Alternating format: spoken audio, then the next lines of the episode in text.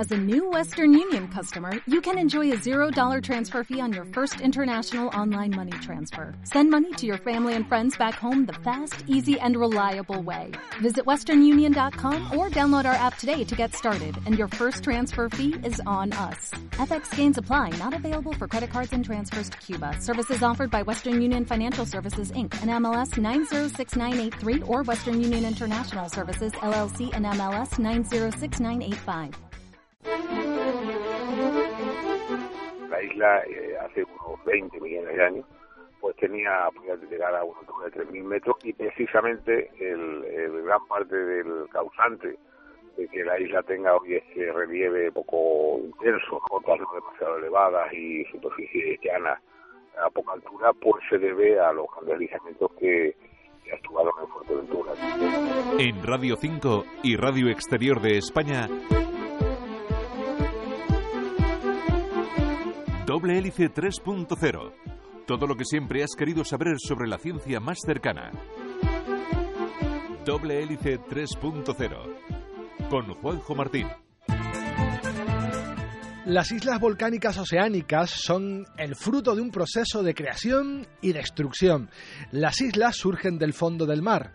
Decenas de erupciones volcánicas van acercando poco a poco la lava a la superficie hasta que por fin aflora.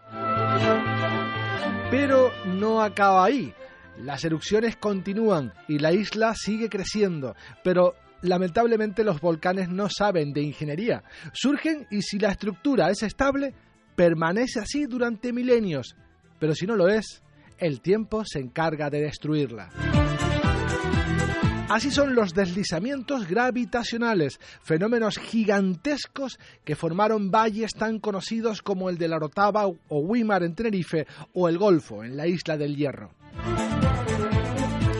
Estos procesos, que aún no han terminado, hacen que las islas tuvieran en el pasado un aspecto completamente diferente. Eran o más altas, o más grandes, o quizás más escarpadas. El tiempo las ha ido modelando a base de erupciones y grandes avalanchas. La diferencia es que cuando todo esto ocurrió, cuando todo esto pasó hace millones de años, estas islas no estaban habitadas. Ahora sí. Hoy les hablaremos de este fenómeno que ha transformado a las islas y no solo a las Islas Canarias. Doble hélice 3.0 y para hablarnos de deslizamientos gravitacionales está con nosotros al teléfono el profesor del Departamento de Biología Animal, Edafología y Geología de la Universidad de La Laguna, Ramón Casillas. Hola Ramón, buenas tardes. Buenas tardes. Muchísimas gracias por estar con nosotros, aunque sea a través del teléfono, pero en primer lugar tenemos que definir a nuestro uh, sospechoso habitual de hoy, que es el deslizamiento gravitacional un término un poco raro, ¿no? Pero seguro que tú nos lo explicas mucho mejor. ¿Qué es un deslizamiento?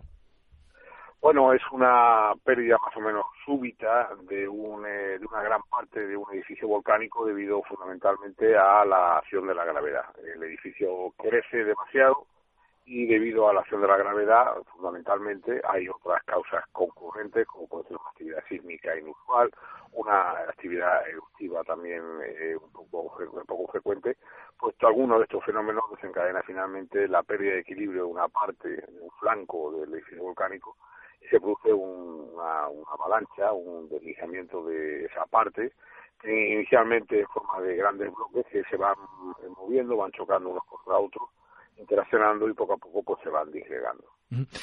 Me imagino que en estos primeros compases del programa debemos eh, dedicar una mención al geólogo Teleforo Bravo, que fue la persona, el geólogo, que unió los cabos y definió o describió por primera vez estos fenómenos en la isla de Tenerife, bueno, y en otras islas canarias, ¿verdad?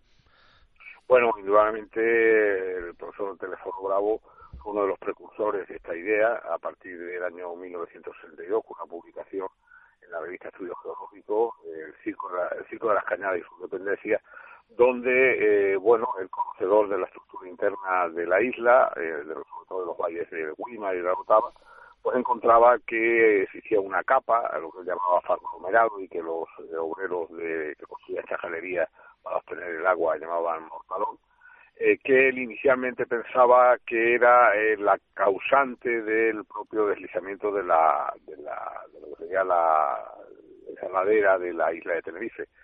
Y posteriormente hubo otros eh, investigadores que eh, concluyeron que más que el causante era el producto del propio deslizamiento, como fue eh, el profesor Juan Coello de la Universidad de La Laguna y como también debemos recordar a José Manuel Navarro, más conocido como el Maño, que posteriormente siguió estos estudios y que, bueno, pues ayudó mucho a establecer eh, la idea de que estos grandes escarpes y grandes valles como la Rotava o, Wimar pues son producto de los deslizamientos gravitacionales. Posteriormente, estudios que se hicieron de los fondos oceánicos en torno a la isla pues eh, permitieron conocer eh, todo este material eh, derrumbado, de ruido, que hacía en el, en el fondo del mar, con lo cual quedó bastante ya clara ideas en torno a que los grandes deslizamientos gravitacionales representan el fenómeno más importante de desmantelamiento de las islas oceánicas. Claro, porque no estamos hablando de una pequeña avalancha que pueda eh, cortar la circulación de una carretera.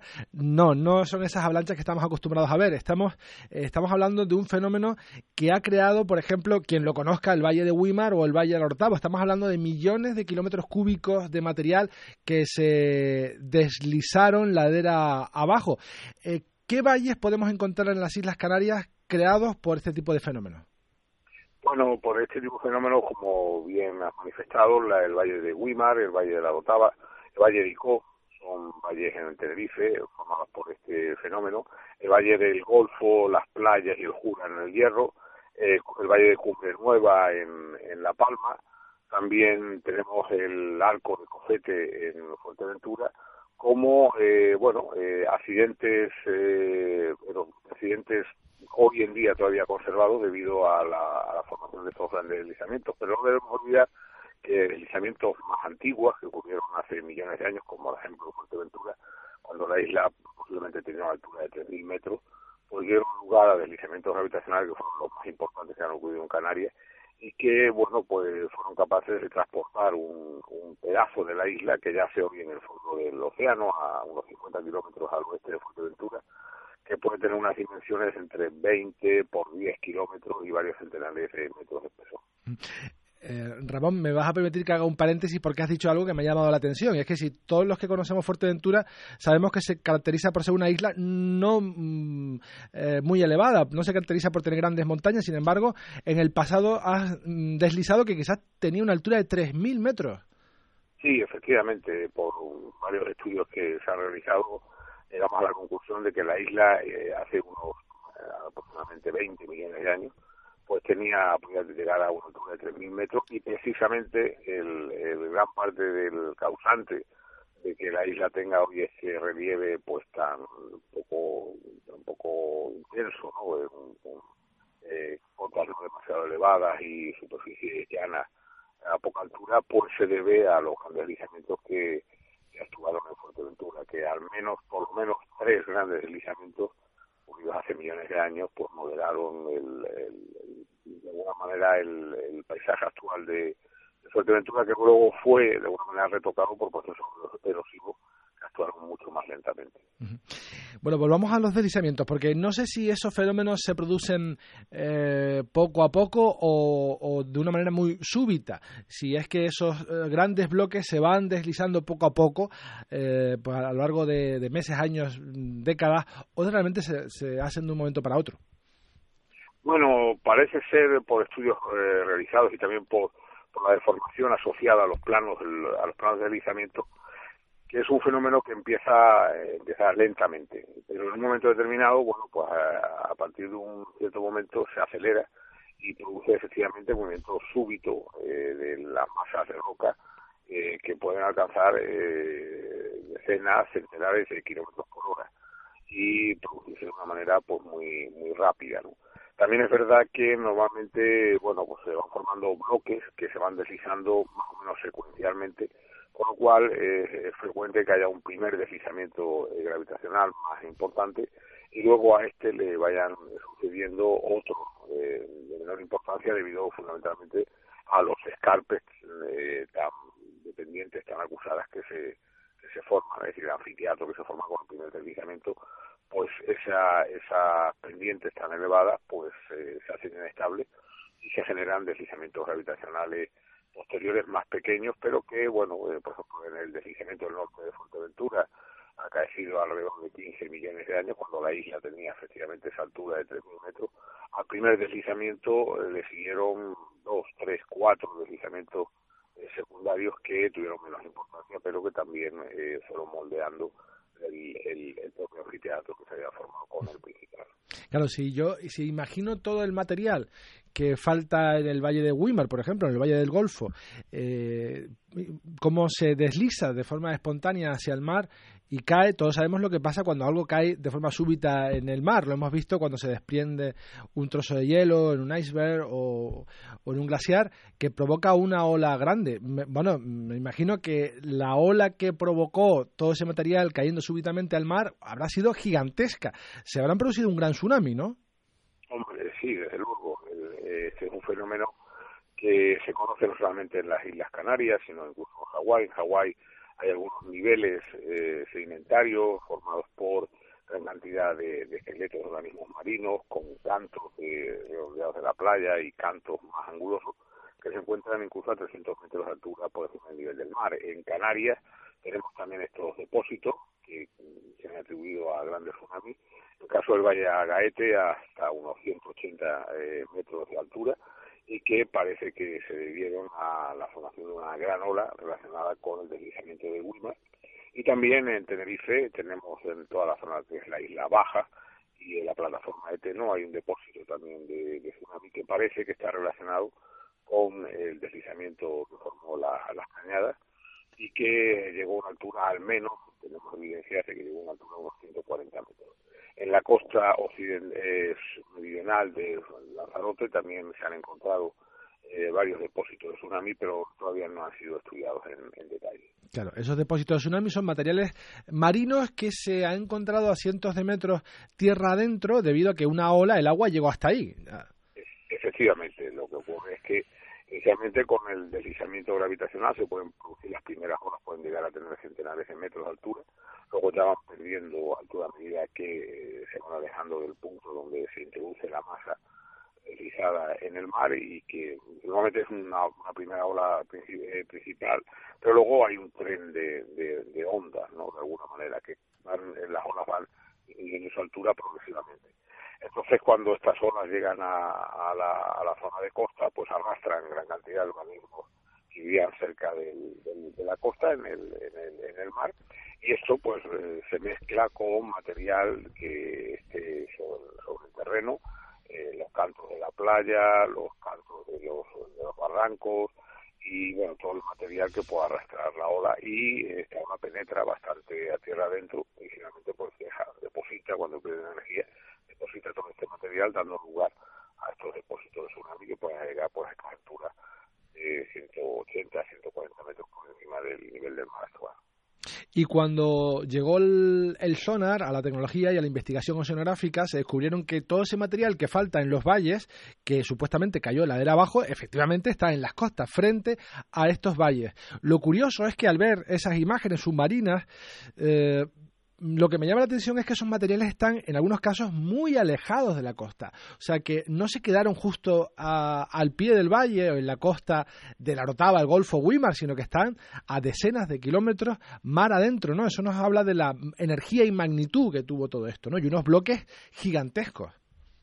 Sí, efectivamente, ya les comentaba que en el caso del deslizamiento del norte de Fuerteventura se va a denominar como eh, Puerto del Rosario Norte, que es como eh, Acosta y colaboradores del Instituto, del Instituto Español de Oceanografía definieron este material en el fondo del océano, pues se encuentra un bloque de esas dimensiones kilométricas a 50 kilómetros de, distancia de, de Fuerteventura, al igual que en relación con el deslizamiento del Golfo, también en el fondo del océano, pues es salpicado de, de bloques de centenares de, met de metros de, de, dimensión, incluso relacionados también con los deslizamientos del norte de la isla de Tenerife.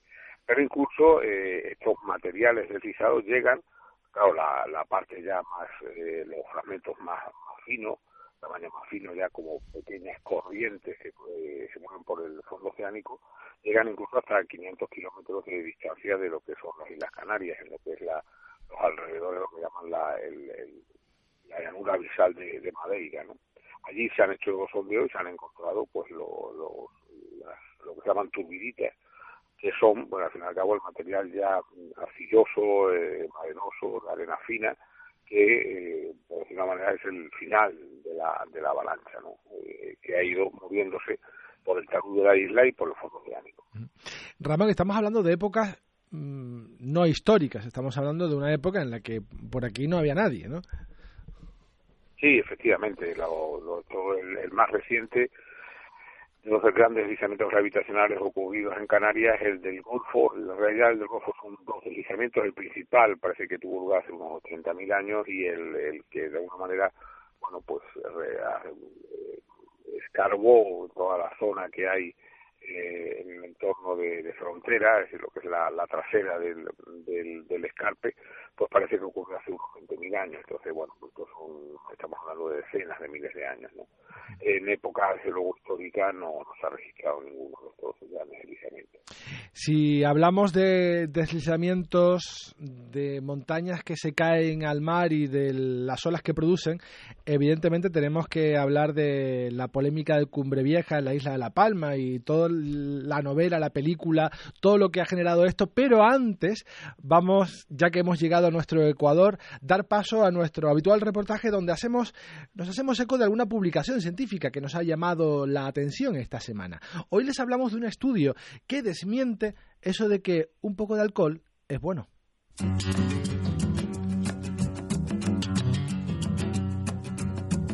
Aunque el alcohol es una de las principales causas de enfermedad, discapacidad y muerte en la población, algunos trabajos habían observado ciertos beneficios en el consumo de pequeñas cantidades.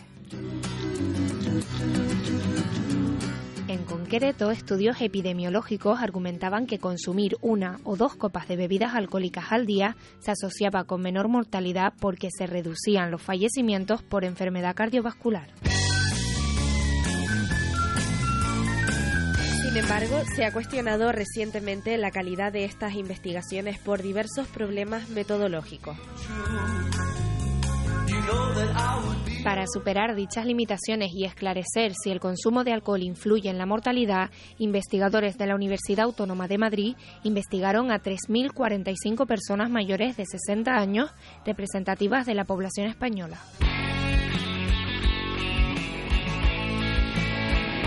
El estudio se inició en el periodo 2008-2010 recogiendo datos sobre consumo de alcohol en ese momento y en las distintas décadas de la vida, así como sobre estilos de vida, enfermedades y limitaciones funcionales. Posteriormente se siguió a los participantes hasta 2017 para identificar las muertes ocurridas desde el principio del estudio.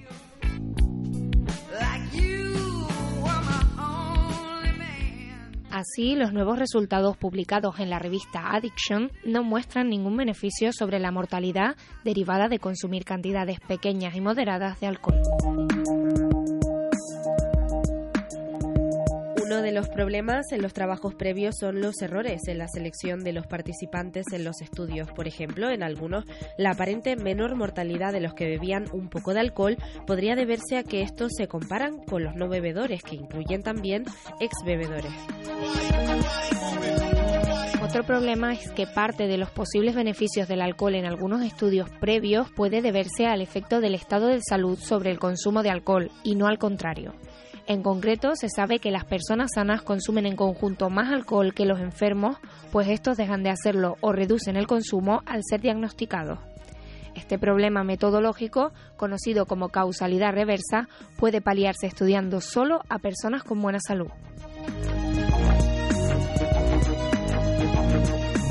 En Radio 5 y Radio Exterior de España, Doble Hélice 3.0.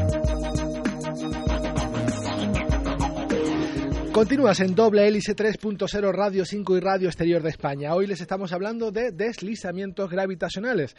Estamos hablando de este fenómeno con el profesor del Departamento de Biología Animal, Edafología y Geología de la Universidad de La Laguna, Ramón Casillas. Hemos hablado en la primera parte del programa, nuestro primer fragmento, de mm, que esos eh, grandes deslizamientos de, tierra que han originado estructuras tan grandes como el Valle de la Ortava, el Valle de Weimar o el Valle del Golfo, en la isla del Hierro, caen al mar de forma súbita y generan un tsunami. A eso eh, a muchas personas le ha sonado al fenómeno de Cumbre Vieja, algo que se está anunciando y que eh, ha despertado mucha polémica y que vuelve de vez en cuando, como los ojos del Guadiana.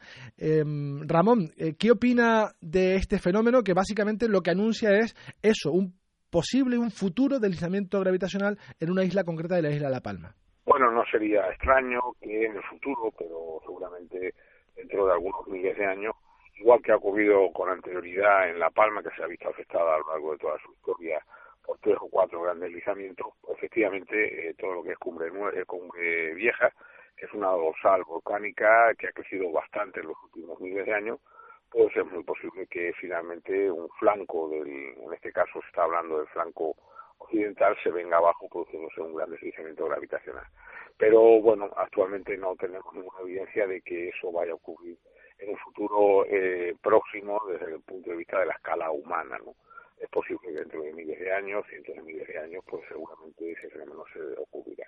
Claro, es que quizás es que no hemos entendido bien algo que manejan ustedes muy bien, que es la escala de tiempo, la escala geológica.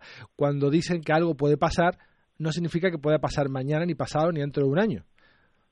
Efectivamente, si eh, hubiera alguna posibilidad de que eso fuera en un futuro inmediato, seguramente estaríamos eh, observando deformaciones importantes en el terreno, puesto que, por ejemplo, en el caso de la isla de Hawái, la parte sur de la isla de Hawái, se está produciendo un movimiento más o menos lento de toda la masa eh, de, la isla, que está produciendo incluso eh, terremotos e incluso, bueno, pues se, abren algunas fisuras, ¿no?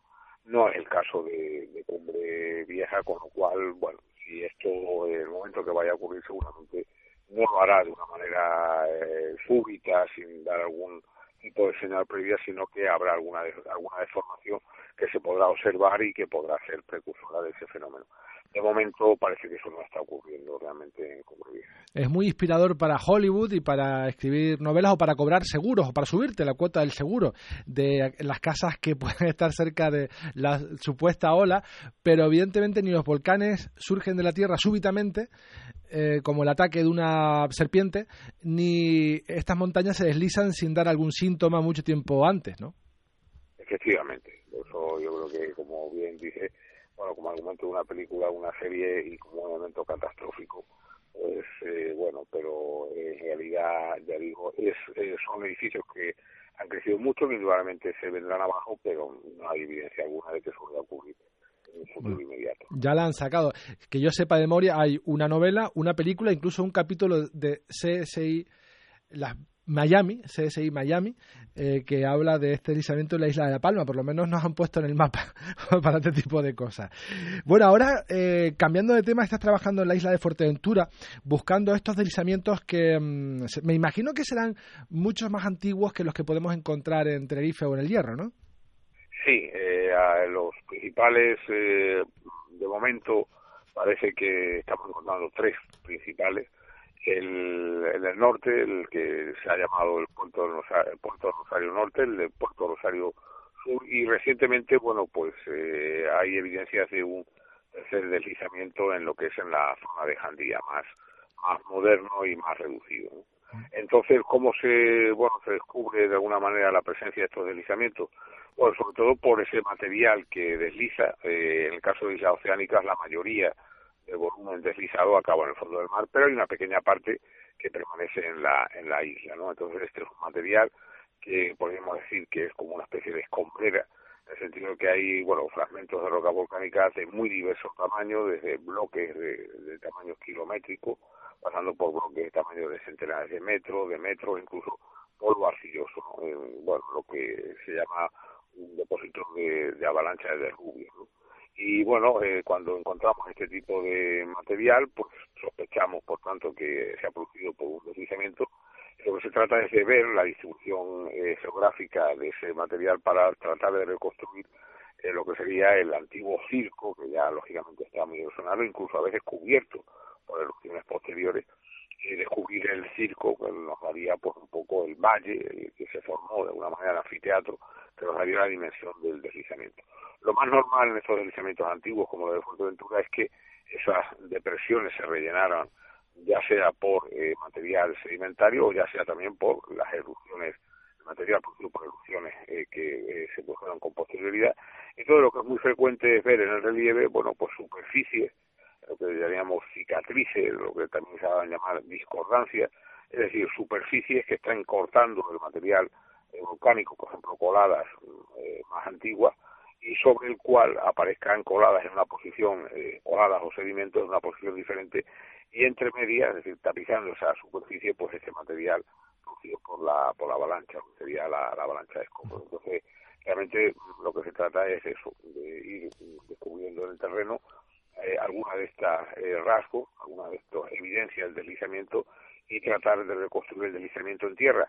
Eh, también tenemos como ayuda eh, lo que se ve en el fondo del mar, es decir, en el fondo del mar se ve ese material deslizado y se puede correlacionar la distribución espacial de ese material en el fondo del océano con la distribución espacial que, vemos en la parte de la isla a través de ese material de, avalancha rocosa y a través también de las cicatrices, las antiguas cicatrices, la posición de los antiguos anfiteatros que se formaron en, el, en los deslizamientos. Es una tarea bastante ardua en el sentido de que la erosión posterior, estamos hablando de 15 millones de años, 20 millones de años, la versión posterior pues se ha llevado por delante las, los antiguos anfiteatros y en muchas ocasiones se han rellenado completamente. Claro, no ven los valles como se ven en, las islas más occidentales, sino que tiene la dificultad de que además esos valles están cubiertos y rellenados por eh, nuevas erupciones que aún complican más el trabajo. Hay que ser un poco más detective, ¿no? Que, en otras islas. Efectivamente. Bueno, cuando uno ve en un momento en un, en una zona una pared de un barranco por ejemplo una estructura en el que bueno pues una cicatriz en forma más o menos de cuchara en el que el material que está por debajo de la cicatriz está eh, bueno pues un material más antiguo tiene una disposición formada por coladas por ejemplo una determinada disposición y por encima de esa cicatriz se ve un material eh, claramente de, de avalancha rocosa y de un relleno posterior, ya sea en forma de sedimentos aluviales, por ejemplo, que arrastrados por el agua, el agua corriendo sobre la superficie, y luego unas coladas eh, volcánicas, por ejemplo, con una orientación diferente, pues la sospecha es que eso es un antiguo, efectivamente, anfiteatro que eh, producido por un deslizamiento y que posteriormente pues se ha cubierto. Esas son las pistas que realmente nos ayudan a, encontrarlo. Y este es un trabajo, ese trabajo de buscar deslizamientos pasados en la isla de Fuerteventura, por ejemplo, ¿es un trabajo más de mapas y cartografía o de quemar botas y martillo? Bueno, efectivamente, eh, bueno, sobre todo, como bien dice, de gastar botas y martillo es fundamental porque hay que recorrer, bueno, pues todo las zonas para ir buscando estas cicatrices, ir buscando este material y luego trasladar todo ese, toda esa información a un mapa. Cuando se traslada un mapa se empieza a ver mm, la distribución espacial de esos depósitos, la, la traza de esas cicatrices y entonces uno empieza realmente a reconstruir eh, cómo era el, el antiguo anfiteatro y por tanto reconstruir cómo fue más o menos el, el deslizamiento. Pero sí, se necesita mucha bota y, mucho martillo. mucho martillo. Quizás no sé si eh, las islas de Lanzarote y Fuerteventura son las que, o las donde menos conocemos este fenómeno, ¿no? Sí, precisamente por eso, porque aunque desde hace ya algunos años se ha puesto de manifiesto en el fondo del océano, en la parte sobre todo occidental de la, de la parte occidental que mira al, occidente de la, de la isla, por ejemplo, de Fuerteventura, se ha reconocido este material en el fondo del océano y se han podido delimitar algunos deslizamientos, incluso darles un, nombre. El problema es encontrar en, en, tierra pues la continuación de, de esos deslizamientos. Entonces, claro, ahí es donde pues hay muchas más dificultades, teniendo en cuenta de que son muy antiguos y bueno, pues ha habido mucha erosión posterior que ha completamente ha, borrado las antiguas cicatrices o simplemente esas antiguas cicatrices se han rellenado por eh, la, actividad volcánica posterior al realizamiento, como es el caso de la isla, y es difícil, por tanto, eh, encontrarla. Pues Ramón Casillas, profesor del Departamento de Biología Animal y Edafología Geología de la Universidad de La Laguna, muchísimas gracias por haber estado con nosotros y habernos acercado a este fenómeno tan interesante. Gracias. Muchas gracias. Un abrazo. Un abrazo igualmente. Y este ha sido nuestro recorrido científico, hoy geológico. El próximo sábado, mucho más, aquí en Doble Hélice 3.0. Nos vamos en esta versión radiofónica, pero seguimos muy, muy vivos en internet, en facebook.com barra doble hélice y en twitter arroba doble hélice rn. En la realización tuvimos a Curro Ramos, en la dirección a quien les habla. Juanjo Martín, hasta la próxima semana. En cualquier parte del mundo ya puedes escuchar nuestra programación territorial.